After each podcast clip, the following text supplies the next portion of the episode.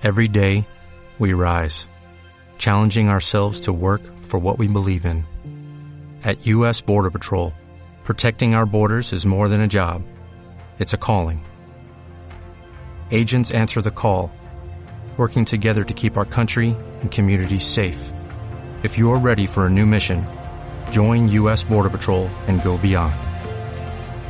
Learn more at cbp.gov/careers.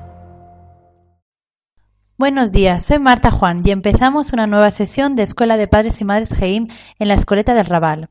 Hoy damos la bienvenida a nuevas mamis que nos acompañan y empiezan su colaboración en este proyecto tan bonito. Gracias Carmina, madre de Jorge Parra, Yolanda, madre de Héctor Cortés, Ana, madre de Neco Morant, Cristina, madre de Hugo Soria, Eva, madre de Carla Moreno y Sandra, madre de Liz Ferrer. También nos acompañan madres veteranas, Sandra, la madre de Victoria Galán y Fara, la madre de Laura y Carlota Sancho. Como hoy es una nueva sesión para todas vosotras, eh, contestaremos a las preguntas de qué sabemos de educar, qué queremos saber y qué supuso para vosotras ser madre. De todas maneras, hoy empezamos nuestro programa como la última vez lo hicimos, con unos cuentos, unos relatos que nos van a contar Sandra, la madre de Victoria Galán, y Susana, la madre de David Sendra. Buenos días, chicas. Había una vez una niña que se llamaba Caperucita Roja, porque siempre llevaba una capa roja que le había hecho su abuelita. Un día, su mamá le dijo, Caperucita, tienes que ir a visitar a la abuelita, que está malita y tienes que llevarle esta cesta con un jarabe para la tos. Vale, mami. Entonces, cuando el caperucita iba saliendo por la puerta, su mamá le dice, pero ten mucho cuidado, que en el bosque hay un lobo. No te preocupes, mami, que no pienso hablar con extraños. Muy bien. Pues Caperucita salió muy contenta con su cestita. La la la la la la la la la. Y cuando iba por el bosque vio unas flores muy bonitas y pensó, le van a encantar a mi abuelita. Y se puso a recogerlas. Y cuando estaba recogiéndolas, de repente se acercó un lobo y le pregunta, ¿Tú quién eres? Yo soy Caperucita y tú, yo el lobo. ¡Ah! ¡Ah! Y dime, ¿dónde vas? Voy a visitar a mi abuelita, que está un poco malita. ¿Y por qué camino irás? Pues por el camino del sendero. Pues yo conozco un camino que es mucho más corto. Pues mi mami me ha dicho que no, que tengo que ir por el camino del sendero para llegar más pronto. Y el lobo le dice, pero si quieres llegar antes, vete por este camino, que llegarás mucho antes. Entonces Caperucita, que no sabía que el lobo era un tramposo, le hizo caso. Y el lobo, que era muy listo, cogió y fue muy rápido, muy rápido y llegó a la casa de la abuelita. Y le golpeó la puerta. ¡Toc, toc! ¿Quién es? preguntó la abuelita. Soy yo, Caperucita, fingió el lobo la voz de Caperucita. Pasa, pasa, hijita. Es que estoy un poco malita y no me puedo levantar. Entonces el lobo entró y de un salto, ¡zas! de un bocado, se la comió. Pobre abuelita, entonces el lobo cogió, se puso su pijama y se metió en la cama. Y en eso, al poco ratito, llegó Caperucita y golpeó la puerta. Toc, toc. ¿Quién es? dijo el lobo fingiendo la voz de la abuelita. Soy yo, abuelita. Entra, entra, hijita. Que estoy malita. Y Caperucita entra. Te traigo una cestita con un jarabe para la tos y un trozo de tarta que hizo la mamá. Pues déjalo en la cocina y ven por aquí, que no me puedo levantar. Entonces, Caperucita dejó la cesta en la cocina y fue a ver a su abuelita. Uy, qué sorpresa se ha llevado. ¿Qué te pasa, abuelita? Estás un poco extraña. Y la mira y le dice, Abuelita, ¿qué orejas tan grandes tienes? Es que son para escucharte mejor. Oh, abuelita, ¿qué ojos tan grandes tienes? Son para mirarte mejor, hijita. Abuelita, ¿qué nariz tan grande tienes? Es para olerte mejor, le hacía el lobo. Y de repente Caperucita le mira y le dice, ¡Ah, abuelita, ¿pero qué dientes tan grandes tienes? Son para comerte mejor. Se la comió de un bocado. Y estaba tan lleno, tan lleno, que dijo, pues me echaré la siesta, y se acostó a dormir. Y roncaba tan fuerte, tan fuerte, que un cazador que pasaba por ahí pensó, uy, ¿cómo ronca la abuelita? Me acercaré para ver qué pasa. Y mirando por la ventana, vio que el lobo estaba acostado y tenía una barrigota muy grande. Y pensó, uy, ¿este se habrá comido a la abuelita? Entró muy despacito y con una tijera le abrió la tripa. Entonces salió Caperucita y la abuelita, muy asustadas, muy asustadas, pero estaban bien. Entonces el lobo dijo, le haremos una trampa a este lobo, que es muy malo. Le llenaremos la barriga de piedras y se la volveremos a coser para que no se dé cuenta que ustedes ya no están ahí dentro. Y nos esconderemos detrás de un árbol, a ver qué hace cuando se despierte. Y, lo, y ahí se fueron y se escondieron detrás de un árbol. Y entonces el lobo al rato se despierta. ¡Uy! ¿Cómo me duele la tripa? Es que como me he comido una caperucita y a una abuelita, tengo la barriga muy llena y tengo mucha sed. Uy, y se levantó. Y se fue a tomar agua al río. Y cuando llegó, se inclinó hacia adelante y como tenía tantas piedras, ¡zum! se cayó. Y la abuelita, Caperucita y el lobo que estaban detrás del árbol salieron y le dijeron, ja, ja, ja, ja, ja, ja, lobo tonto, nunca, nunca más te comerás a ninguna caperucita y a ninguna abuelita. Y colorín colorado, este cuento se ha acabado. Hola, buenos días. Soy Susana, la madre de David Sendra, y voy a leer una adaptación de La liebre y la tortuga de La Fontaine. Eras una vez una liebre que siempre estaba diciendo a una tortuga lo lenta que era. Un día, a la tortuga se le ocurrió la idea de hacer una carrera. ¿Te atreverías a hacer una carrera conmigo? le propuso la liebre. De acuerdo. La noticia corrió rápidamente por todo el bosque. Esa carrera es un disparate, decía el erizo. La liebre corre mucho, más rápido que la tortuga. Bueno, bueno, gruñó el búho. Ya veremos qué pasa el día de la carrera. Y por fin llegó el momento de la carrera. La liebre corría mucho, mientras que la tortuga iba a pasito a pasito. Vamos, vamos, compañera, animaban los caracoles. No te rindas, gritaba el erizo. La liebre, como había adelantado mucho, se paró a un lado del camino y esperó a que la tortuga pasara para burlarse de ella.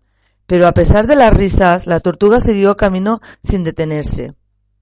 La carrera estaba chupada. Está claro que ganaré yo, se dijo la liebre, y se echó a dormir debajo de un matorral. Mientras, la tortuga avanzaba y avanzaba. La liebre, aunque era muy rápida, era perezosa. La tortuga, en cambio, sabía que si trabajaba mucho, podía conseguir todo lo que quisiera. Cuando la liebre se despertó, había pasado mucho tiempo. La tortuga se había dado prisa. Entonces, la liebre empezó a correr con todas sus fuerzas, pero no, no le sirvió de nada.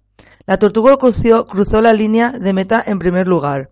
Y el búho empezó a decir, sabía que la tortuga podía ganar. Ella contaba con su propio esfuerzo y también con la pereza de la liebre. Y es que muchas veces el trabajo y el esfuerzo permiten que consigamos lo que queremos. Y colorín colorado, este cuento se ha acabado.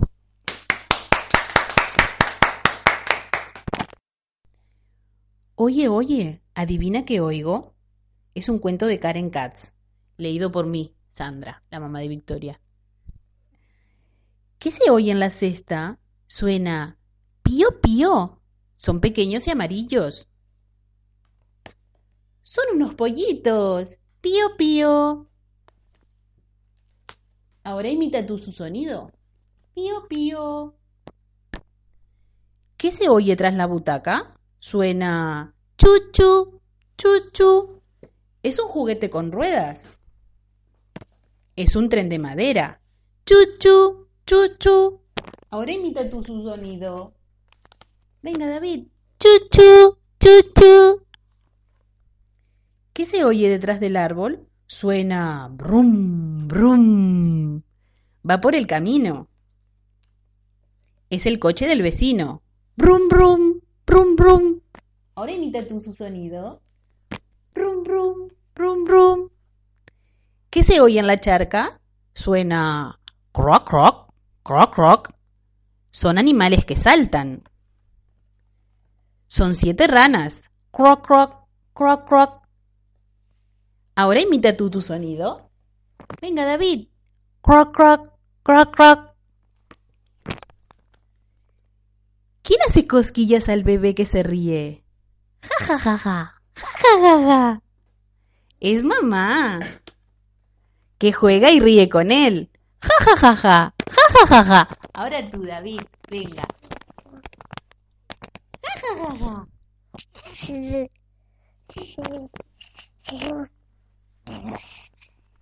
Y colorín colorado, este cuentos de sonido se ha acabado.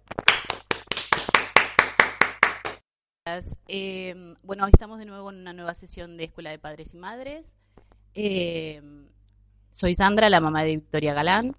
Y bueno, a mí ya me conocen de otras, de otras sesiones anteriores del año pasado. Este año estamos con unas nuevas mamás que empiezan esta experiencia de la radio con nosotros. Y el año pasado empezamos con la pregunta de qué sabemos de educar. Y bueno, en el caso mío, mi respuesta fue que de educar sabemos poco. Eh, se aprende mucho, sobre todo con ellos, que son bastante espontáneos y a medida que, van creciendo nos vamos dando cuenta de que nos enseñan muchísimo. También hemos tenido eh, colaboraciones de psicólogos, de pedagogos.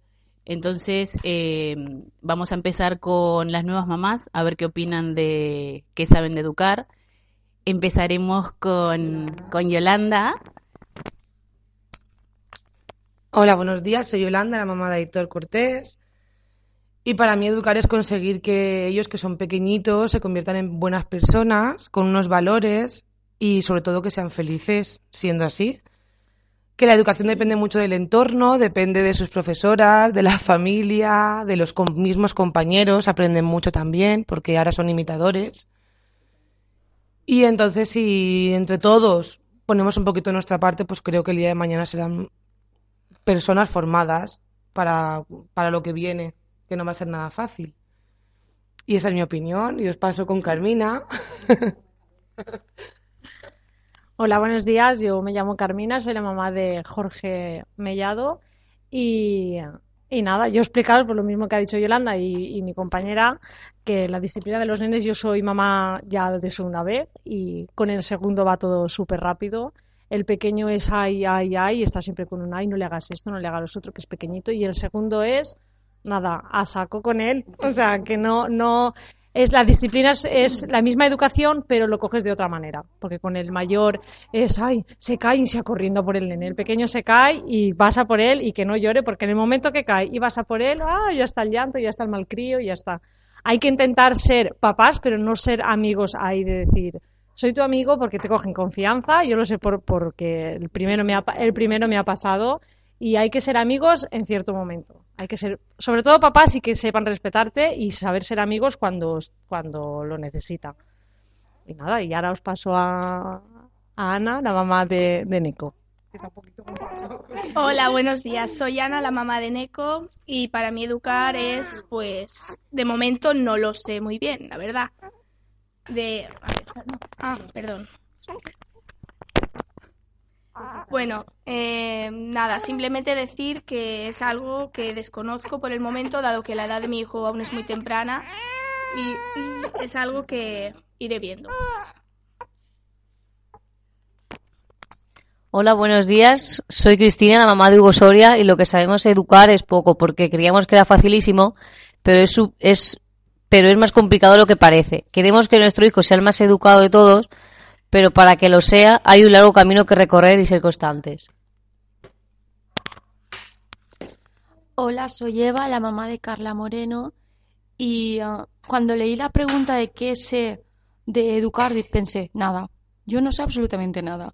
Todo va a ser nuevo porque nos hemos embarcado en una historia, en un barco que no conocemos, porque tener sobrinos y primos y, amigos, que todos tienen niños, es completamente diferente a cuando lo tienes tú ya en tu casa 25 horas, no 24, 25 horas al día. Eh, pienso que educar realmente es guiarlo por esta vida, enseñarla, enseñarla a la niña buenas costumbres, buenas modales, buenas formas.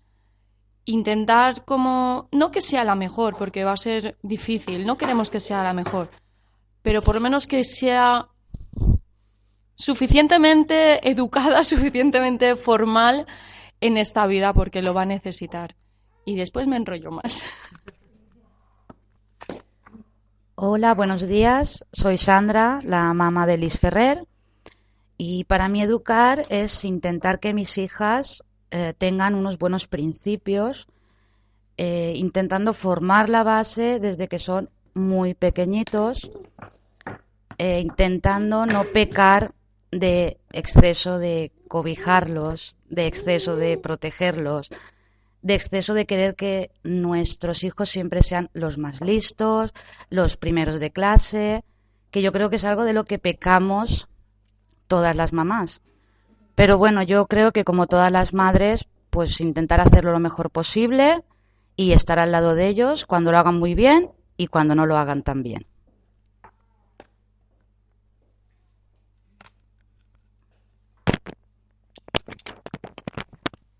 Buenos días, yo soy la madre de Laura Sancho, mi nombre es Fara y Carlota. Y la verdad que ser padre em, es muy complicado y yo tengo dos niñas, se llevan dos añitos y me he dado cuenta de que cuando son bebés tú puedes hacer todo lo que tú quieres con ellos, darles de comer lo que tú quieres, ponerle lo que tú quieres pero sí que me he dado cuenta que mi hija ahora tiene dos añitos, se está sacando su carácter. Y ya no es lo que yo quiero, sino lo que ella quiere.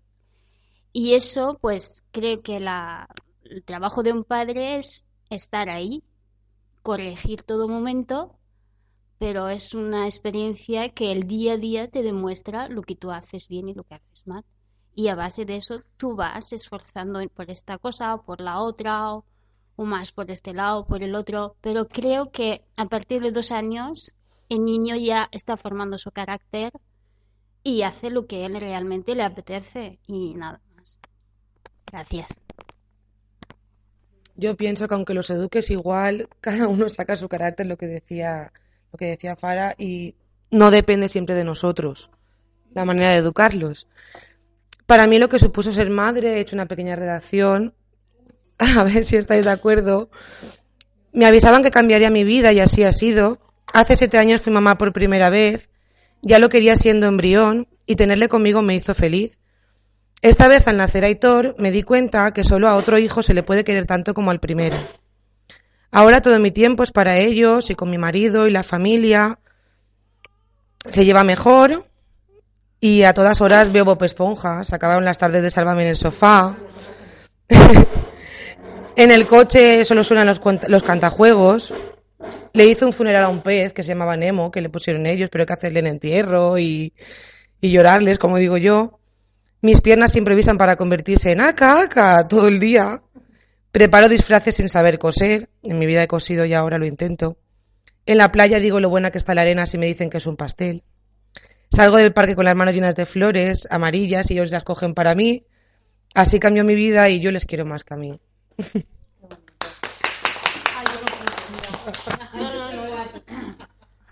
Continuamos con la, ya que hemos empezado con la pregunta de qué supuso para nosotros ser madre. Creo que eso que esta, estas preguntas creo que son de las más emotivas. ¿Cuál quiere continuar? ¿Qué? Vale.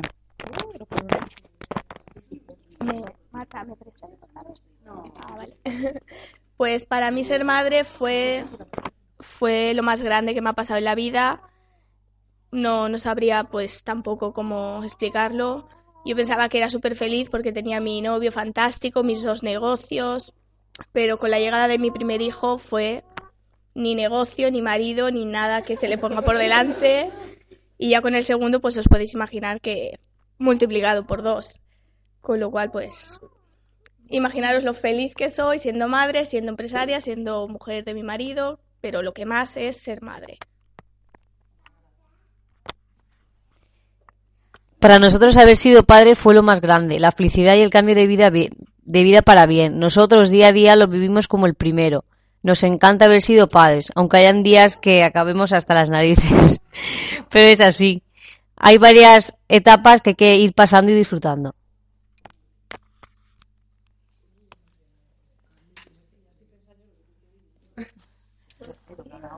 Para mí ser madre, la verdad es que no me hubiese imaginado lo que se puede llegar a sentir. Y tampoco me hubiese podido imaginar lo que puedes llegar a aprender, no, no ella de ti, sino tú de ella, porque aprendes muchas cosas. También ah, mucha gente me dice, ay, pues es que ya no nos vemos tanto. No, ¿quieres que vayamos a tomarnos un café? ¿Quieres que vayamos a, quieres que vayamos a, les dices, no, no puedo, no puedo, pero realmente no echas de menos esa vida. Y mira que me gustaba, me gustaba mucho mi vida de antes.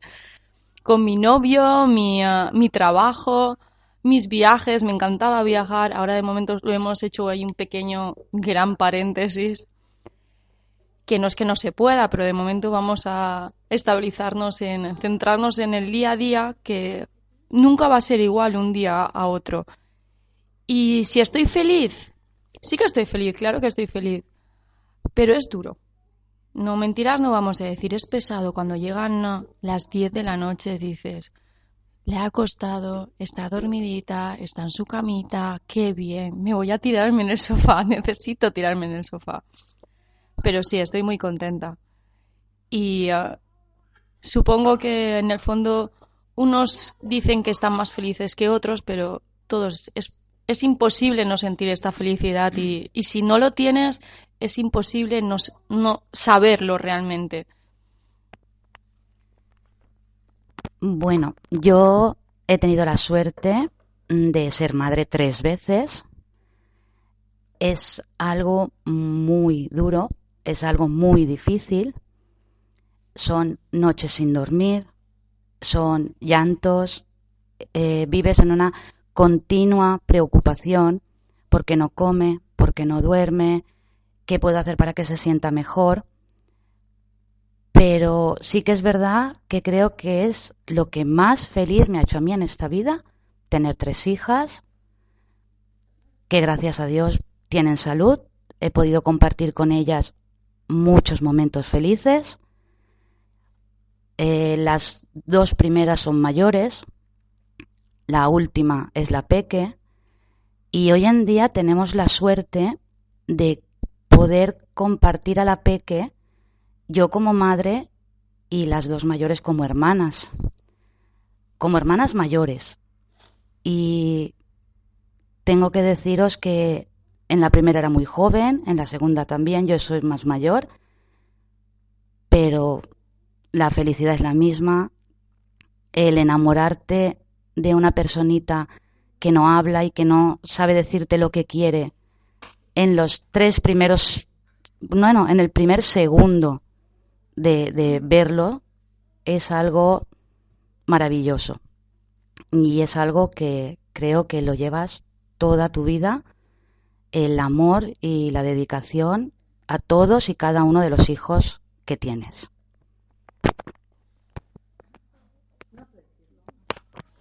Eh, hay una cita que me, que me dijeron el otro día, que me mandaron por, por Facebook, es que eh, el embarazo es la única cita ciegas que sabes que te vas a enamorar. Y es totalmente cierto. Eh, es como dice ella, en el, en el primer segundo que le ves la carita ya, ya, te, ya está, ya te conquistaron, ya estás perdido. Y cuando le coges la manito, bueno, dices, eso de que, qué fuerte, no, te cogen el dedo y dices, qué fuerza tiene.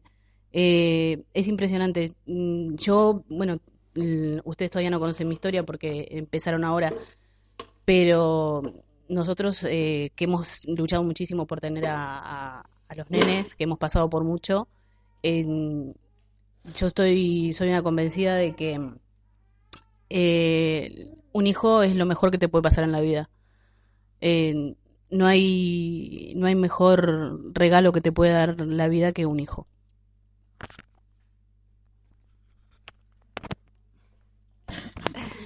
Bueno, sí, la experiencia de ser madre es muy gratificante, es muy fuerte, muy, es unos sentimientos que son imposibles de, de decirlos, de escribirlos, de imaginarlos, es muy bonito, pero a la vez también es muy difícil. Ser padre es todo un reto en la vida. Yo no hay cosa más difícil y no hay paso que yo he pasado en mi vida más difícil que ser madre, porque realmente me hago la pregunta todos los días, ¿lo estoy haciendo bien? Eh, doy lo suficiente que puedo dar a mis hijas, las cuido bastante, las hablo correctamente. Mm, para mí todo es poco, pero es muy difícil. También yo lo tenía muy claro que yo quería vivir un poquito y después ser madre cuando yo que sé, yo he tenido a mis hijas a los 30 años prácticamente y sabía que quería ser madre, estaba seguro de que ya he vivido, he salido, he viajado, he hecho más o menos lo que yo he podido. Y por tanto no he hecho nada de menos a mi vida anterior, pero nada. Y que sí, vivo para cuidar a mis hijas y trabajar y hacer las cosas de mi casa, pues sí. Pero sí que es la experiencia más, más gratificante es tener a mis hijas sanas, salvas, que tengan buena salud, que puedan caminar, que para mí yo tenía mucho miedo en que qué es lo que me apara ese embarazo. Yo tenía, estaba muy asustada más que nada porque ni puedo económicamente, ni puedo moralmente, ni mi vida lo permite el tener una complicación de esa. Y bueno, si hay algo que yo puedo estar agradecida es que tener a mis hijas sanas, no porque otras personas se quieren menos, simplemente la vida de cada uno se lo permite o no y es gratificante tenerlos, verlos caminar, verlos jugar, verlos disfrutar de la vida con amigos y es lo más gratificante y yo pues estoy contenta. No puedo pedir más a la vida. Gracias.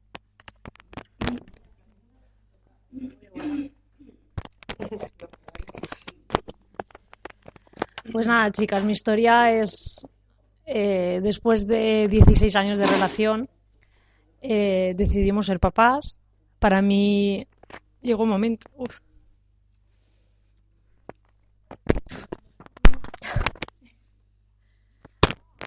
Para mí fue un poco un reto porque me costó mucho quedarme embarazada de mi primer hijo. Cuando lo conseguimos fue lo mejor que me pudo pasar, pero los tres meses tuve, tuve un aborto, lo pasé muy mal. Yo pensé ya que lo, no lo podía volver a conseguir y nada, a los, a los dos meses me quedé otra vez de embarazada de mi primer hijo, que fue lo mejor que me podían haber dado. Fue, fue tanto lo que quería disfrutar de él y tanto que disfruté ese momento que, como habéis bien dicho vosotras, fue una, una situación súper inexplicable, o sea, no fue... No, no sé cómo escribir, describirlo y la verdad es que lo pasemos muy mal los dos en ese momento, pero la llegada de él ya, bueno, eh, estábamos los dos sin trabajo, pero no nos importaba. La, la, cuestión es que teníamos a nuestro bebé con nosotros. Luego ya cuando ya pasaron tres añitos decidimos tener a Jorge y yo ya tenía mucho miedo, no quería porque me daba miedo volver a pasar por la misma situación y nada, sin quererlo, al mes me quedé embarazada, todo súper bien. Y tenerlos a los dos con, con nosotros fue, bueno, lo pasé fatal en el parto, pero siempre digo que ojalá y volviera a pasar otra, otra vez por ese momento porque por mucho dolor y por mucha cuando lo tienes en tus brazos ya se te pasa todo y ya no ya puede venir cosas malas que solo teniéndolo a él hemos pasado una situación económica mala los dos. Pero bueno los tienes a él y tienes a tu familia que te apoyan y, y poco a poco los tiras adelante son unas personitas tan pequeñas que te enseñan tanto el día a día que igual te da tener dinero que no tener que tener trabajo que no tener. Teniéndolos a ellos, la verdad es que se te, se te olvida todo. Y chicas, no puedo más. Muchas gracias.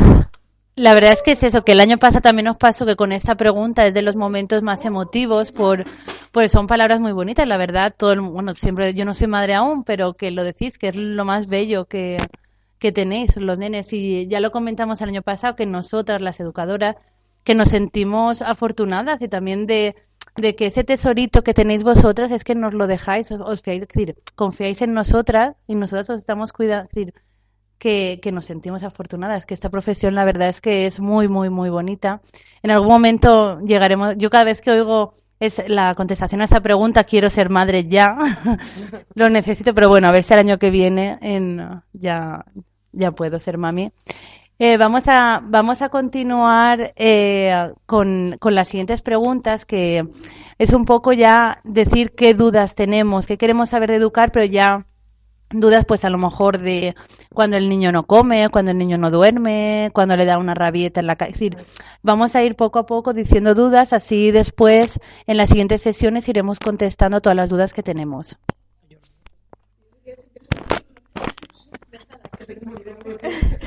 Es que yo te digo que acabo pronto porque es que no se me viene a la mente ninguna duda. Yo conforme viene lo voy resolviendo y chimpum, no duerme, pues al primer día no duerme, al segundo pues ya dormirá.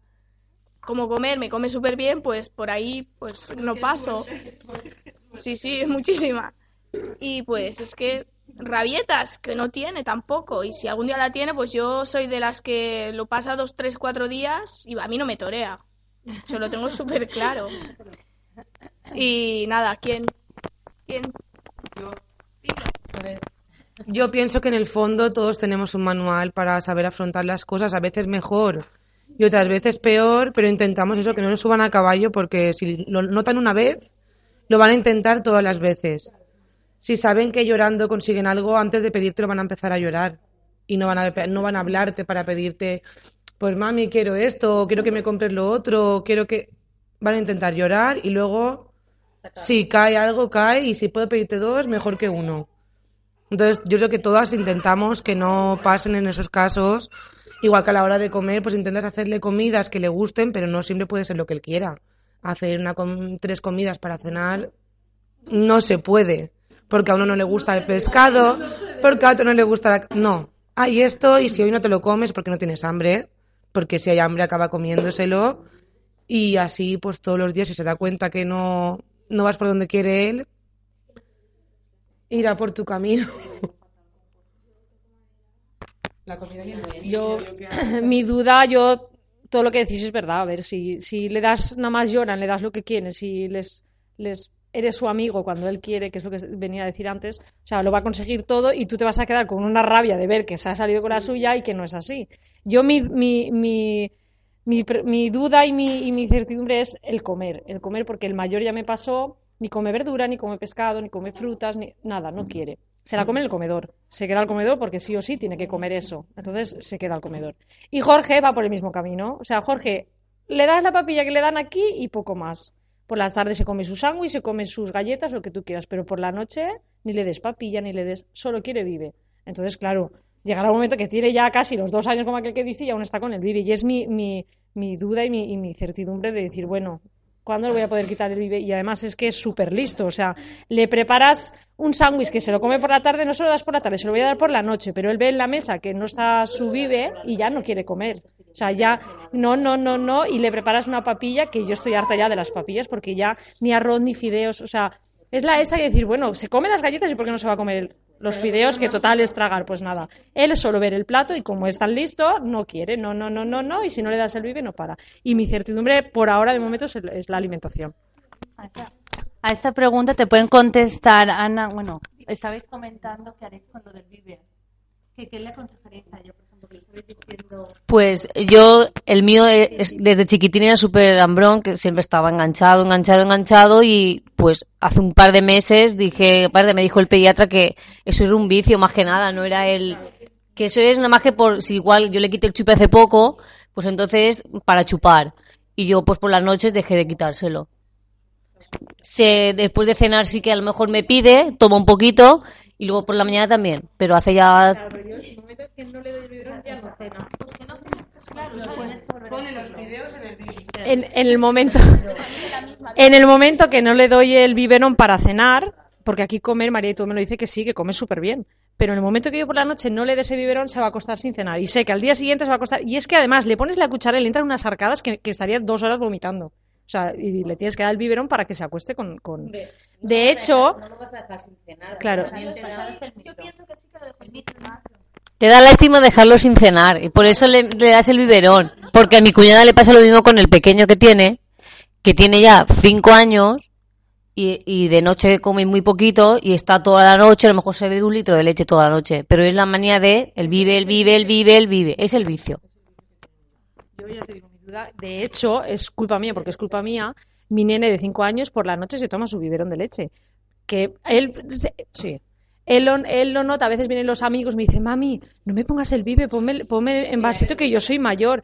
Pero claro, si yo sé que le quito ese bibe, ahí soy egoísta yo, porque es así. Sé que no bebe leche.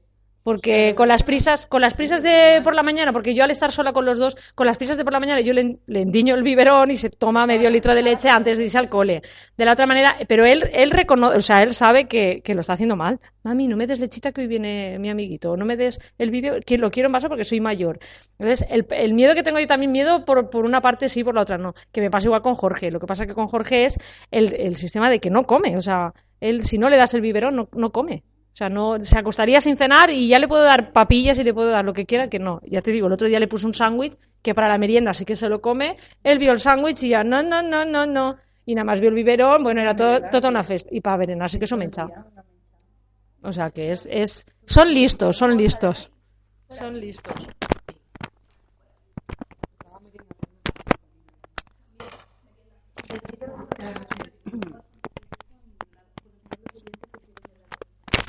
La verdad que estoy, a mí estoy, yo estoy un poco en la situación de, de Carmina.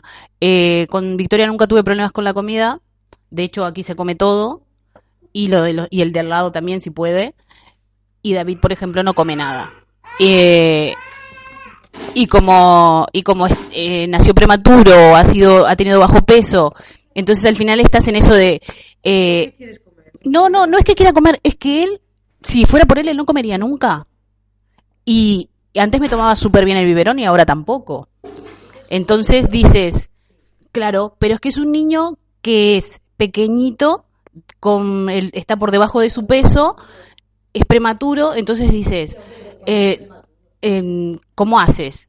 Eh, ¿Qué haces?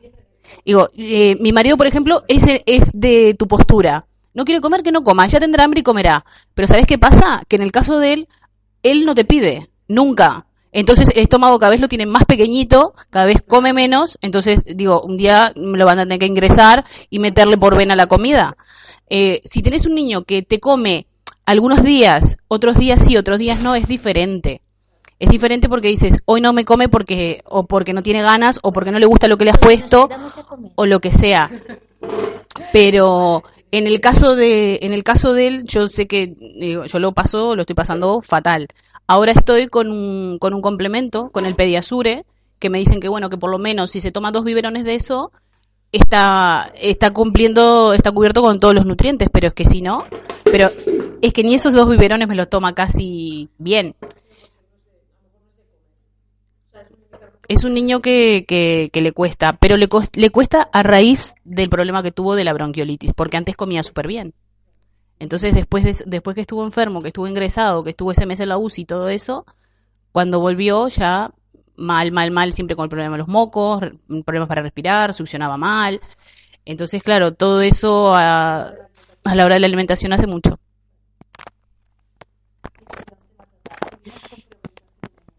Pues yo creo que yo comparto la opinión de esta chica, no sé cómo te llamas, de Ana. Yo creo que todo eso es nosotras nos trastornamos psicológicamente, que tienen que comer, que tienen que comer.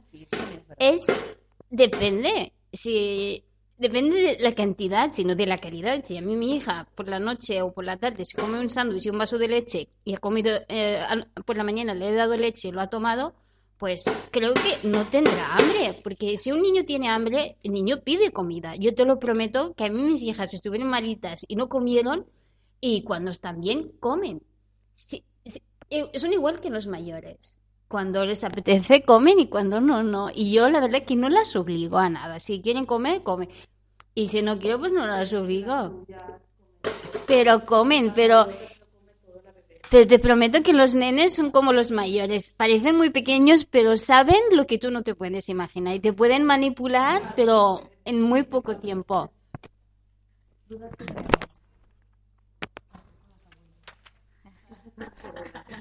Muy bueno, muy bueno. Esa es una duda que tenemos todas. Bueno, eh, Yolanda acaba de decir que yo creo que una duda que tenemos todas las madres del mundo es qué podemos hacer con las abuelas de los niños. Bueno, yo sí que tengo muchas dudas, pero a mí lo que más me gustaría saber es cómo actuar en las situaciones en las que no soy capaz de conseguir que mi hija entienda lo que yo quiero transmitirle. O sea, una situación como mm, eso no va a la boca. Hay muchas veces que le dices, no, eh, a la boca no, que eso es caca. Pero a ver, a la boca no, que eso es caca, pero es caca para ella, pero a lo mejor es algo que un adulto sí puede comer. Entonces yo tengo que transmitirle a mi hija, mira cariño, eso es de mayores y tú no te lo puedes meter en la boca, pero el niño todavía no es capaz de entender el concepto de tú eres mayor y te comes esto y yo soy pequeño y no me lo como. Eh, a ver, o sea, tú tienes una cerveza y un zumo. Tú bebes de tu cerveza o de tu Coca-Cola, vamos a que no, ¿vale? Y, o sea, yo le digo a, mi hija, cariño, no, eso es de mayores. Pero siempre notas en, en la expresión del niño que el niño te mira como diciendo, mi madre que me está contando.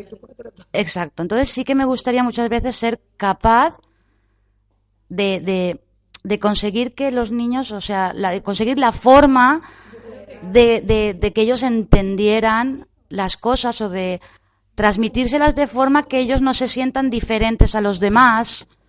Eso es lo que a mí me gustaría muchas veces, claro.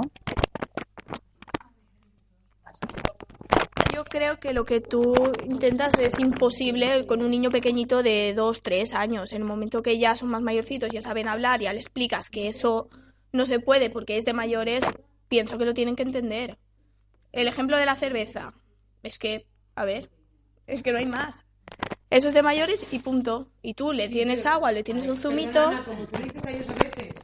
¿Qué mayor? ¿Qué mayor? O sea, soy mayor cuando hago esto, pero no soy mayor para beber Coca-Cola. Porque dice mayor, mayor, como diciendo, pues yo también. Pero por ejemplo, mira, el, lo que nos eso nos pasa, nos pasa en la escoleta cuando nosotras tomamos café ¿vale? Que ellos quieren lo que nosotras que quieren venir y dicen, eh, se acercan a nosotros como diciendo, quiero beber lo que tú estás bebiendo.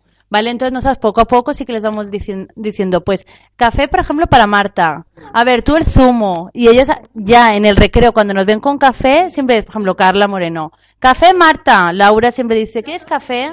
Es poco a poco, igual que por ejemplo cuando no quieren zumito, lo que hacemos es, no los cogemos como si fuéramos a ver, mmm, qué bueno, y en sí ya ellos quieren el zumito. Y es café de Marta, es el zumito de Liz. Es poquito a poco y a lo mejor, claro, hay cositas a lo mejor que en esa edad aún no llegan a entendernos, aunque nosotros les intentemos explicar y a veces les tratamos como si fueran adultos, pero sí que hay cosas que es poco a poco y después también es mucho de, del día a día ir repitiéndolo y de también imitar, nos, nos imitan mucho. Lo del café, por ejemplo, lo hemos conseguido, que el café ya saben que el café es nuestro, que es de, de nosotras, de las mayores, y ellos tienen su zumito y de ahí ya no, sí, que ya no, ya no tenemos problemas con eso. Incluso a lo mejor si yo me dejara el café, ellos no tocan el café porque saben que el café es nuestro. Yo os voy a explicar que, Carla Moreno, desde que tiene seis meses, yo le dije un día a su papá, Carla me entiende. Y me dijo, tú estás tonta. dije que no, que la niña me ha entendido, lo que, le, dije algo en su momento y yo percibí que ella me había entendido completamente. A día de hoy, el mes que viene hará dos añitos y las mamás que están aquí están diciendo que el niño no entiende que eso es para los papás y que no se lo pueden comer o no se lo pueden beber los niños. Yo no tengo ese problema con Carla, tendré otros. tengo muchos otros, sobre todo lo que es la comida. Pero yo le digo, pero muchísimas veces, eso es de mamá y es caca para Carla. Y la niña no, no insiste siquiera, ella se queda paradita como diciendo, vale, ya está. Lo que sí, nosotras no hacemos lo de es caca. Eso no lo decimos. Porque la caca es la caca. La caca cuando hacemos, sí, del pañal. Cuando vamos al váter es, caca. Lo demás, por ejemplo, sí que puede ser, esto es de la mamá, el zumito es tuyo y todo eso. Pero caca no. Es decir, caca es la caca solo. Claro, a ver, Liz sí entiende cuando tú le dices esto es de la mamá, esto es del papá o esto es de tu hermana, O sea, la niña sí que entiende eso. O sea, yo he puesto el ejemplo de la bebida porque era lo más. Pero sí que es verdad que, exacto, que sí que hay situaciones en las que le tienes que explicar algo a un niño que, a ver, no sabes cómo hacer que el niño lo capte sin que se te quede mirando con cara de que me está contando mi madre. O sea, la base de estos de mayores, estos de pequeños, estos para ti, estos para mí, yo creo que con dos añitos y pico todos los nenes lo saben. Pero, a ver, por ejemplo, a mí en mi caso, Liz, Liz hace mucho tiempo que no lleva pañal, ¿vale? Y la nena, pues quiere ir ella sola. O sea, ella quiere llegar al baño y mm, quitarse la ropa ella, sentarse en el váter ella, limpiarse ella. Entonces, claro, yo dejo que lo haga y después le digo, la mami repasa. Y Liz me mira, ¿y tú, por, ¿y tú por qué me repases? Yo no le puedo decir a mi hija, no, cariño, es que eres pequeña y no te estás limpiando bien, porque es una forma de decirle a la nena, no eres capaz de hacer lo que tú quieres hacer. Claro, en ese momento yo siempre le digo, no, pues porque así la mami se asegura de que está todo bien, pero yo en ese momento noto en mi hija que me mira como diciendo, a ver, si ya lo he hecho yo, ¿por qué tienes que venir tú a hacerlo detrás? O cuando le tuve que explicar que ella no podía llegar sola al váter, porque yo en casa no tengo un váter para nenes pequeñitos. No, cariño, es que la mamá te tiene que... Pero yo quiero subir sola. Ya, cariño, pero mira, es que está muy alto y tú... Que yo sí pug, mamá. O sea, que son momentos que le tienes que hacer entender a un niño que él se siente capaz de hacer una cosa, pero realmente no tiene ni edad ni altura para hacerlo, que al final lo he solucionado, he puesto un escaloncito y ya llega. Pero en, un principio, cuando ella con dos años o dos añitos y poco te dice, no, yo voy sola al baño, o sea, espera, perdón. Ahí va. Uno de los, de, los puntos que tengo aquí marcados es tenemos que dejarles correr riesgos. O sea, eh, eh, y, o sea, él, él, quiere hacer eso, quiere ir a hacer caca, que vaya él solo. Si se equivoca, para eso estamos ahí, para decirle, pues mira, ahora la mami te rectifique y te, limpia mejor.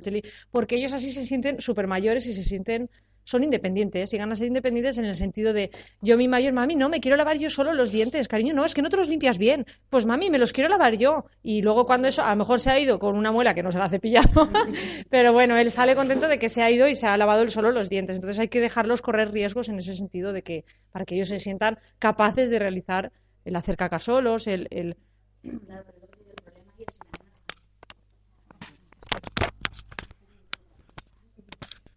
Pero el problema, en mi caso, viene cuando la nena me dice mamá pipi. O sea, desde que la nena dice mamá pipi hasta que hace pipi es corre, vamos al baño. Claro, tú sabes que ella tiene un tiempo limitado y llega allí y te dice, no, yo solita. Y la ves que va haciendo saltitos de no puedo más, pero yo quiero subir sola. Entonces, claro, en ese momento sí que tienes que decir, cariño, a ver, la mamá te sube. Y es lo que te digo yo, en ese momento es la cara de ella de, de me has subido, ¿cómo te atreves a subirme que yo quería hacerlo sola? Entonces eso es lo que te digo, son los momentos que a mí me gustaría poder decirle, sé que eres capaz, yo sé que tú puedes, pero cariño, es que tenemos un tiempo limitado antes de que te hagas pipí y por eso la mamá te ha subido. Pero claro, tan pequeño tampoco, o sea, se lo puedes decir, pero los niños no captan bien lo que tú quieres me pasaba a mí con, con, Loren. Mami, que tengo pipi, que tengo pipi. Y yo al principio era una histeria. ¿Pero por qué me lo dices a última hora? Que te, que te estás haciendo pipi encima. Y ahora ya, bueno, ahora ya no porque ella es más mayor, pero cuando ya llegó a la fase de decir, bueno, lo voy a dejar él solo. Mami, mami, que me hago pipi. Y ya iba corriendo y a lo mejor siempre la manchita en el calzoncillo. Pues no pasa nada, cariño. La mami te cambia el calzoncillo. A escondidas te cagabas en, en, en algo negro de tanto quitarle el calzoncillo, pero le demuestras a él que ha conseguido él solo. Tete, la otra tienes que avisar antes, ¿eh? Sí, mami, claro, pero se pone a jugar y cuando, mami, pipi, pipi, ya te el roglet, el, la taqueta del calzoncillo. Entonces, no pasa nada, cariño. La mami te cambia es el hecho de, igual que cuando le quitas el pañal, ¿Te has hecho pipi? Bueno, un castigo, un riño. Y yo al principio, al principio yo lo hacía con Loren. Tete, no, que tú ya eres mayor y que tú. Y al final dije, ¿pero qué estoy haciendo? Si es peor, porque es que él luego va a tener miedo y, y el no pedírtelo. Y ahora ya es una fiesta mami, es que me ha feito un poco de pipí, no pasa res, a lo mejor durmiendo, no pasa res, cariño, mami, el cambia después, ah, cambia las sábanas, cambia el, es un rollo, pero bueno, al nene, al nene le, no pasa nada, cariño, la próxima, vale, mami, es que como estaba dormido Madonna Conter, entonces, es darles a ellos hacerse importantes en el sentido hasta cierto punto, pero para que se vean que son capaces de, de llegar a, a su reto. Eh, la verdad es que sí que son interesantes estas preguntas. De todas maneras, ¿tenemos alguna pregunta más? ¿Alguna cuestión que podemos...? Yo sobre todo es el tema de la caca, porque como va súper estreñido, cuando quiere hacer muchas veces sí que se lo hace encima, antes de ir al baño. A ver, a mí eso, a mí eso me pasaba con Loren. Sí, y yo al final. Sí, sí, a mí, a mí eso me pasaba con, con Loren. O sea, el pipi me costó, cuando le quité el pañal, me costó mogollón el llevarlo para el pipi y tal, me costó mucho. Y la caca, decías, bueno, la caca no es tan difícil porque como hace caca una vez al día, pues bueno. Pero él iba súper estreñido. ¿Qué pasa? Que como a lo mejor se tiraba dos días sin hacer caca, llegaba un momento que tenía el tapón ahí y, hasta, y lo soltaba, mami, es que me he hecho caca. Claro, pero es por eso, porque llega un momento, sí, sí. Cuando era chiquitín le pasaba eso. Y, la- y yo le doy leche con fibra y le va súper bien. El día que no se la doy va estreñido sí o sí. Y es por eso les cuan- leche con fibra. Leche con fibra, a Lore le ha ido súper bien. Le han dado, bueno, que si pastillas, que si esto, que si dale. Encima no come verdura, no come fruta, entonces aún va más estreñido. Entonces con la, con la leche con fibra le ha ido súper bien. Y es lo que tú dices, que aguantan tanto, saben aguantar tanto que cuando lo tienen fuera no saben aguantarlo porque tienen el tapó ahí fuera ya y que no. Empieza, empieza escondidas. ¿Qué hace? Sí, sí, vamos al baño. No, no, no. Claro. Pero ¿sabes eso porque también lo hacen? Él, que cuando tiene hacer- quiere hacer caca, tú lo ves haciendo fuerza, se engancha en una mesa, en un sofá, en la silla, donde se pone a hacer fuerza, tú lo ves, vamos a hacer caca al baño. Y entonces empieza que no, se aguanta. Al rato cuando no te ve, se engancha y cuando le viene, entonces se hace encima. Pero ellos dicen, ellos dicen que no, yo por mi experiencia es porque, mami, es que me hace daño. Él en el momento tiene ganas de hacer caca y a lo mejor está en una esquinita intentando a ver si puede hacer caca y a lo mejor estar, al estar de pie o al estar que no está pendiente de hacer caca, como que no le hace tanto daño. Pero en el momento de sentarse, como van tan estreñidos, a ellos les hace daño. Mami, es que me hace daño. Mi nene lloraba y todo. Mami, que no, que no, que me hace daño, que me hace daño. Claro, sí, sí, Loren también. Entonces es por eso, es porque tienen miedo al, al, al hacerse daño. Sí, sí, es por eso, tienen miedo. Pues nada, chicas, leche con fibra, de hacendado que está muy buena.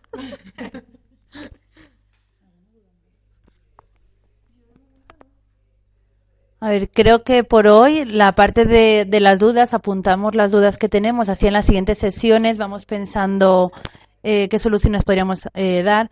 Eh, lo que sí que hacemos en esta escuela de padres es las dudas que nos han surgido, yo las pasaré. Entonces vamos pensando lo que hacemos cada, lo que hacemos cada una eh, cuando nos pasa eso. Igual que, por ejemplo, en la- como acabamos de hacer ahora, que ha surgido así espontáneo, pues que, que Cristina ha dicho que a su nene, pues que es, va estreñido y tal, y entonces Carmina la contesta, pues vamos eso, a ir contestándonos las unas a las otras y diciendo qué es lo que vamos haciendo cada una. Que de todas maneras, cada niño es un mundo, pero hay veces que a lo mejor algo que a ti no se te ha ocurrido y lo está haciendo una madre de al lado, que tenemos los mismos problemas, las mismas preocupaciones, las mismas dudas. Hay veces que lo pruebas y a ti sí que te va, ¿sabes? Que sí que... Entonces vamos a aprender todas de... decir todas de todas, ¿vale? Bueno, y de todos cuando venga un padre, porque hoy no ha venido ningún papi, pero supongo que en alguna otra ocasión sí que nos acompañarán padres o abuelos. A los abuelos también los invitamos y a las abuelas. Eh, por hoy yo creo que ah, vamos a dejarlo así. ¿Alguien quiere comentar algo más antes de irnos? Pues yo sí que quería eh, saber una cosita que yo he hecho, no sé si lo he hecho bien o no. Yo, por ejemplo, tuve a mi hija Carlota, que tuvo el problema igual que niño de Sandra, que nació antes de tiempo, estuvo ingresada un- unos meses. Y yo, al no saber si era correcto dejarla en casa, darle de comer, mm, yo la traje a la guardería, creo que a los cuatro meses, pero no porque tenía que traerla por trabajo ni nada, sino yo pensaba que aquí tendrá más estimulación, le hablarán más, eh, hay gente cualificada aquí que le ayudará a que ella se espabilase un poquito más. Yo lo he notado, que la niña está mucho mejor, porque yo no me veo ni, no me veía ni capacitada, ni una persona muy positiva para, para estar para estar al lado de un bebé con esa circunstancia y, y el no saber, yo preferí que mi hija vendría antes aquí. No sé si lo he hecho bien o mal, pero sí que me gustaría si alguien pues sabe de ese tema, pues que me diga si lo he hecho bien o mal. Em, yo en mi caso, por ejemplo, que, tuve el mismo problema, que mi hija, mi hijo también nació prematuro, eh, tuvimos prácticamente la misma situación, luego se cogió una bronquiolitis, estuvo ingresado en la UCI y todo eso. A nosotros, por ejemplo, por recomendación médica, el cardiólogo nos dijo que no lo trajéramos a la guardería porque era un foco de infección y tal y cual. Eh, sí que es verdad que bueno que yo he tenido ayuda extra eh, de, de un centro, de un centro de estimulación donde, donde él ha estado yendo desde que, desde que salió prácticamente de- del hospital. Porque sí que cuando tenés un niño prematuro, además al poquito de nacer se coge un- una, una bronquiolitis en este caso y está un mes en la UCI no tiene ningún tipo de estímulo. El cerebro no tiene ningún tipo de estímulo, está totalmente sedado. Entonces, quieras o no,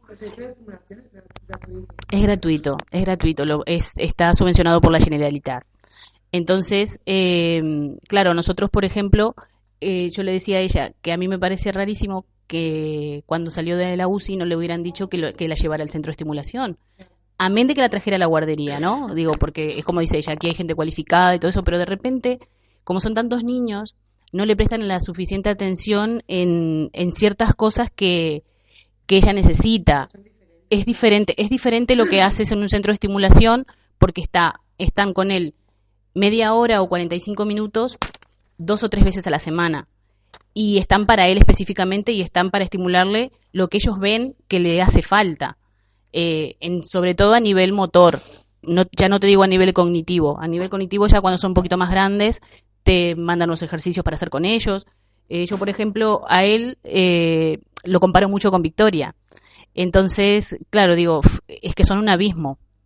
Y no hay que, eh, todo el mundo me dice lo mismo, no hay que compararlos. Pero, claro, eh, a veces me pongo a pensar, es que él tengo que hacer de cuenta que tiene dos meses menos, que por el tiempo que nació, más un mes que estuvo. Uf. Claro, exacto. Exacto. Eh, yo lo veo positivo. Yo estuve, nosotros estuvimos a puntito de traerlo, pero al final estás con ese miedo de, ¿y si se coge algo otra vez? ¿Y si se vuelve a enfermar? Y que...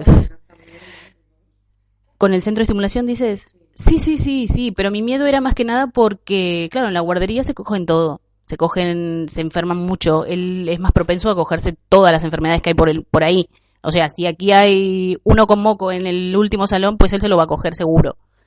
Eh, entonces, claro, mi miedo era un poco, era un poco eso. Y, eh, pero bueno, gracias a Dios está bien. Y al final, que le decía Marta, digo, si los médicos te, siempre te dan la parte negativa, ¿no? Nunca te dicen que, que va a salir pronto.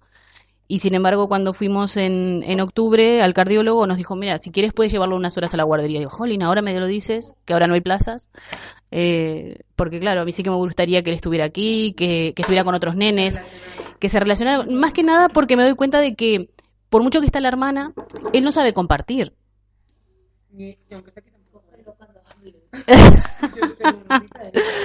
que, que, que no sabe. compartir no lo va a entender ni aquí en casa. Digo que es lo mismo. Es que No, y eh, yo sí que eh, confieso que estoy muy contenta. Yo he notado, mi hija, l- le hablo y le- me entiende. eh, cuando no quiero comer me dice con la cabeza que no y la noto con un anito que, que yo no daba nada por ella, pero la noto súper espabilada. De hecho, ayer la hermana la, la pegó, le pegó y la otra le devolvió enseguida. Y digo, eso es buena señal de que está al día. Gracias. Yo no sé. Yo no sé. Yo no sé si realmente es bueno o es malo el que vengan a la, a la escoleta desde muy pequeñitas. Yo me arrepiento de que no haya venido antes, porque yo lo he llegado a pasar muy mal porque no comía. Y al final decidí, obligándome y haciendo, vamos, mil historias por, por, por conseguirlo, que se quedara en el comedor. ¿Vale? Cuando empezamos primero no se quedaba y al curso siguiente dije no, se tiene que quedar. Y esto no come, come lo que ella quiere y, y tiene que comer más. Entonces fue un cambio como, ¿qué te diría yo? Y sin exagerar, aumentar al, al mes medio kilo y yo sufrir y sufrir para que comiera un poquito, un poquito, Dios mío. Y llegar aquí y en un mes aumentó dos kilos y medio. Vamos, vamos.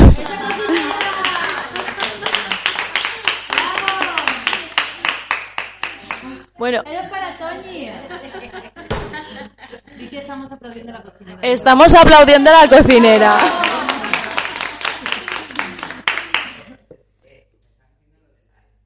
Ya, pero que estamos comentando en la radio.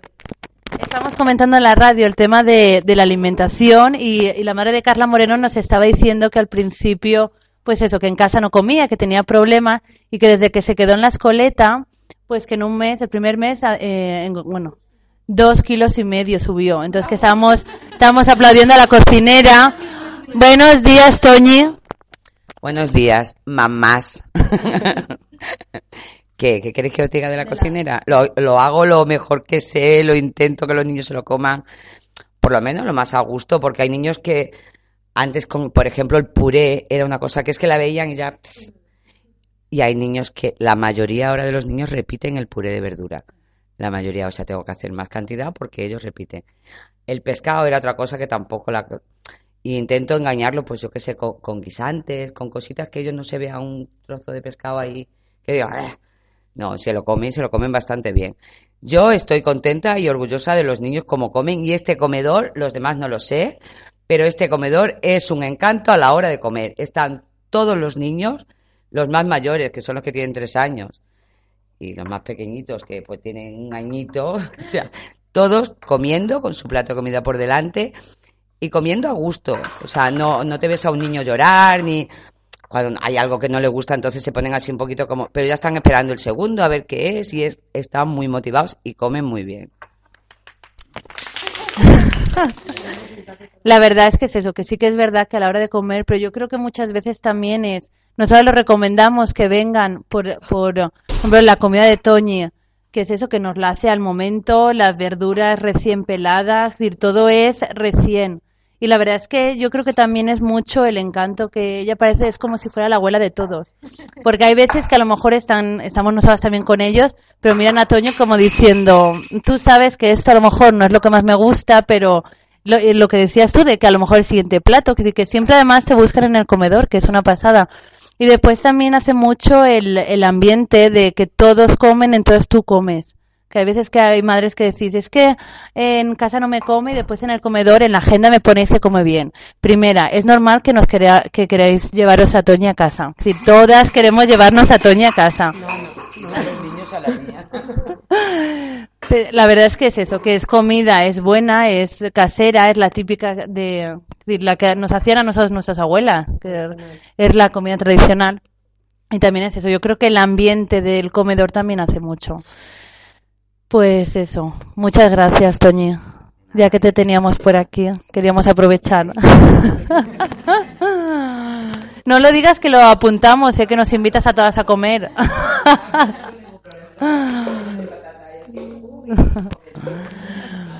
Pues eso, pues Decir una última cosa. Pienso que, por supuesto, que la comida y la cocinera son muy importantes, requisito indispensable, pero pienso que el ambiente que estás diciendo y la paciencia que deben de tener las profesoras dándoles de comer, vamos, también pienso que se han ganado un aplauso.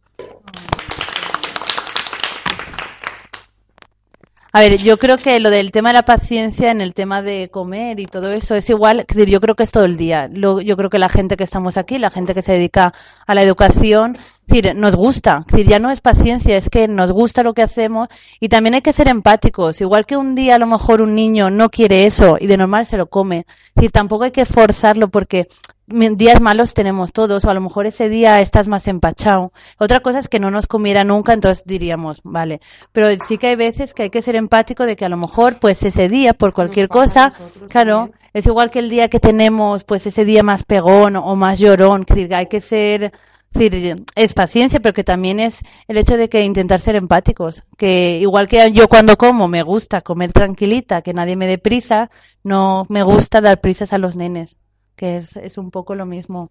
Y es eso que el ambiente sí que hace, el ambiente en general. Yo creo que de la, de la parte del comedor, igual que por ejemplo no poner tele. Sí, son cositas que sí que son importantes a la hora de comer. Nunca, nunca tener. Es decir, mientras están llegando al comedor, la tele sí que está, porque a lo, a lo mejor los que se van sentando, pues se van, de- están mirando la tele. Pero en el momento que ya estamos todos, se apaga la televisión y vamos a comer. Es decir, no, claro, no hacemos nada de, no, nada de teles ni nada. Sí, no. Eso, eso, es un, eso es un dato importante. Nosotros, por ejemplo, en casa tampoco, nunca, nunca hemos comido con la tele. Eh, lo que pasa es que a veces nosotros damos mal ejemplo, porque como ellos comen antes, están sin tele. Pero a la hora que nosotros cenamos, sí que tenemos tele. Entonces dicen, Jolín, ¿ustedes por qué tienen tele y nosotros no? Mi hija, por ejemplo, con dos años y medio, me- un día viene y me dice, ¿por qué tú tienes televisión en tu habitación y yo no tengo televisión en la mía? Y, y digo, ¿y qué le dices? Eh, ¿Y qué le dices? En ese, en ese momento, eh, bueno, cariño, es que, claro, nosotros, por ejemplo, en a la hora de la siesta la dejamos que venga a nuestra cama y que vea la tele en nuestra habitación. Pero claro, ella se quedó con eso de que por qué tú puedes ver la tele acostada y yo no. Entonces, entonces, eh, para Reyes, su padrino le ha regalado una tele. Para que veas.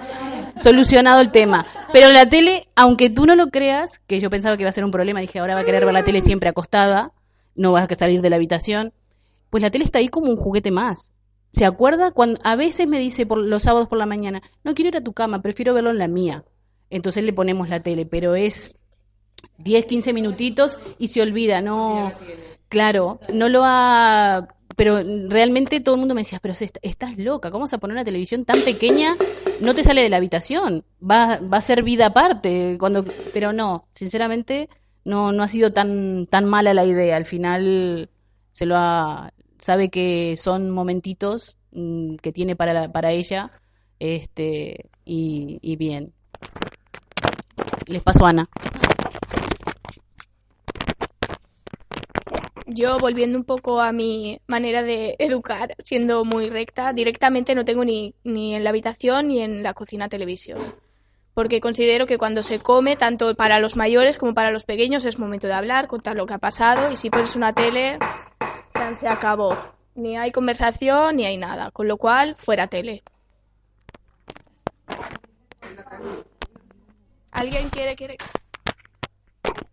Han dicho algo alguien que, que uh, sí que me ha acordado de que tengo una pregunta, una duda, que viniendo hacia aquí yo pensaba y pensaba estos días y pensaba, no sé, supongo que las mismas que todas. No me deja de salir de la habitación donde estoy. Cuando está en casa conmigo, Carla, ella quiere estar justo en la habitación que estoy yo, pero no justo en la habitación, sino a mi lado. A mi lado. Tiene que estar a mi lado. Y eh, cuando de repente, pues no me doy cuenta y me voy a la cocina o me voy al baño, la oigo chillar, llamándome mamá, mamá, mamá. Y le digo, estoy aquí, estoy allí, y entonces ella viene todo contenta. Si no le contesto, entonces es cuando empieza con unos lloros, y yo, que no me he ido, cariño, que no me he ido. Yo no, no comprendo realmente o cómo se puede llegar a solucionar el hecho de decirle, estate tranquila, porque yo se lo repito mil veces el rato que estoy con ella. A nosotros, por ejemplo, eso nos pasa en la escoleta, que hay nenes a lo mejor que son también más dependientes de nosotros. Y, eh, pero llega un momento que ellos solitos, al principio a lo mejor empiezas el curso y tienes alguno pegado a la falda, siempre. Y si parece que tú te vas a salir de la clase y a lo mejor vas a coger los almuerzos que están al salir en la repisita, ya se creen que te, que te vas, que les vas a abandonar y se ponen a llorar. Pero eso no pasa nada, eso es poco a poco, al final el nene ya se hace, se despega de ti y le echas de menos en plan de, ya no lo tengo de... ¿Sabes? Porque ya eso no, ya, ya es como que te habías hecho a que... Pero que después es poco a poco, quiero decir, y es igual, en casa sí que os pasará que es lo mismo, que la tenéis detrás y la nena quiere saber dónde estás. Pero después ya poco a poco, ella ya va haciendo su vida, yendo a la habitación que quiera en casa, pero eso es poquito a poco. Lo que pasa es eso, que a lo mejor no nos acordamos, la nena sí que le gustaría el que nos le dijera, ahora me voy al comedor, así ella va, ahora me voy, ahora me voy, que a lo mejor nosotros haciendo faena, pues no se, no, no piensas en, voy a decirle a Carla, Carla que me voy a, al, comedor, al sofá, y a lo mejor pues la nena se ha despistado, que cuando gira ya no estás pero que también eso es poco a poco. Y después eso cuando te llame tú le dices estoy aquí, llega feliz. Pero Carla, por ejemplo, también nos pasa que en el aula ella nos sigue, pero porque también, eh, ¿cómo diría yo? No es en plan, a lo mejor, bueno, cotillas creo que son muchos sí, son muy curiosos, pero sí que le gusta mucho a lo mejor el, estar ahí pendiente a ver, por ejemplo, lo que hace María, y está a ver, es como si dijéramos que yo siempre me yo digo la delegada de la clase, que siempre está al lado de María a ver qué es lo que hace. Y ya no es tanta dependencia, sino, pues eso, que está mirando a ver qué hace María, a ver qué hace la tutora.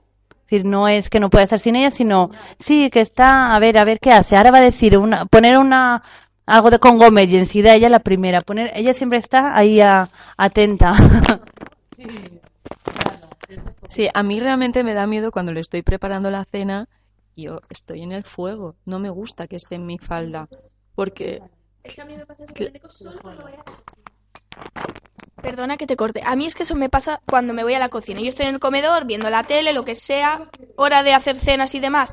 Eneco se viene, pero corriendo, como diciendo, bueno, voy a ver qué hay ahí, a ver qué hace mi madre. Yo mientras estoy haciendo, pues igual un poquito preparar, así que es pequeña cosa, pues lo dejo. En el momento que ya me pongo manos a la obra, lo cojo, lo saco, cierro la puerta y sí o sí se queda fuera. Es que no hay más. Porque es que, claro, ponte en el ejemplo de que te pase algo Aquí nos pasa, aquí nos pasa con en la cocina también. Cuando salen del comedor, todos los nenes quieren saludar a Toñi, darle un besito a Toñi, Toñi, Toñi, Toñi. Y le, y eso, no les dejamos entrar. Al principio sí que era un poco eh, discusión en plan de no, no podéis entrar, porque claro, los más mayores ya sabían abrir la puerta para entrar a ver a Toñi, pero era eh, ya enseñarles de que tenían que saludarle desde aquí. Entonces, desde la ventana, ellos, Toñi, Toñi, besitos al aire, y saben que tienen que estar que estar aquí.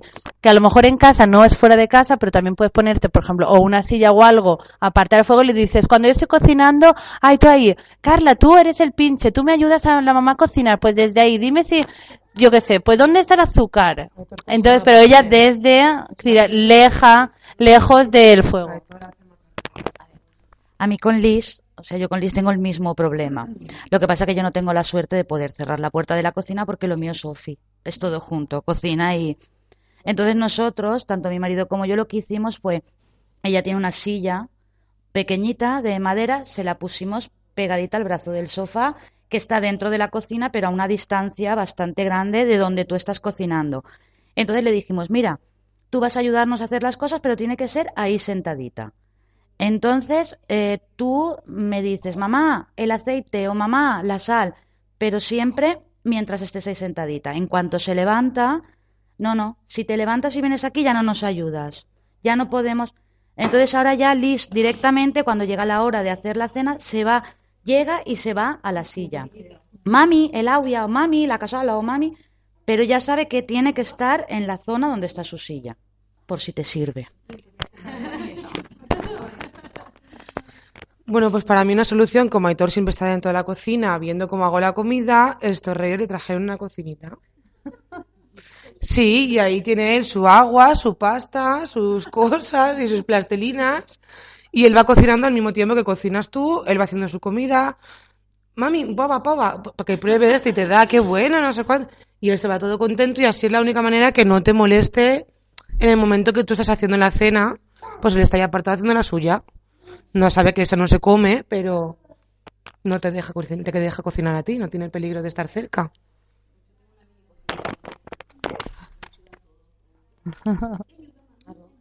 Es que ellas quieren todo. Pues, pero quieres, pues eso, pues yo creo que eh, alguna cuestión más, lo digo porque es eso que, que apuntamos todas las dudas que nos han surgido y así vamos compartiendo experiencias y aprendiendo las unas de las otras. Y bueno, pues ya daros las gracias a todas por habernos acompañado hoy. El, el primer día superado, la vergüenza, veis que después es el eh, que ya perdemos un poco el miedo y la vergüenza. Y bueno, pues entonces nos continuamos viéndonos aquí en la Escoleta y en la radio. Bueno, gracias a Jess Interloff y hasta la próxima. As a new Western Union customer, you can enjoy a $0 transfer fee on your first international online money transfer. Send money to your family and friends back home the fast, easy, and reliable way. Visit westernunion.com or download our app today to get started, and your first transfer fee is on us. FX gains apply, not available for credit cards and transfers to Cuba. Services offered by Western Union Financial Services Inc. and MLS 906983 or Western Union International Services LLC and MLS 906985.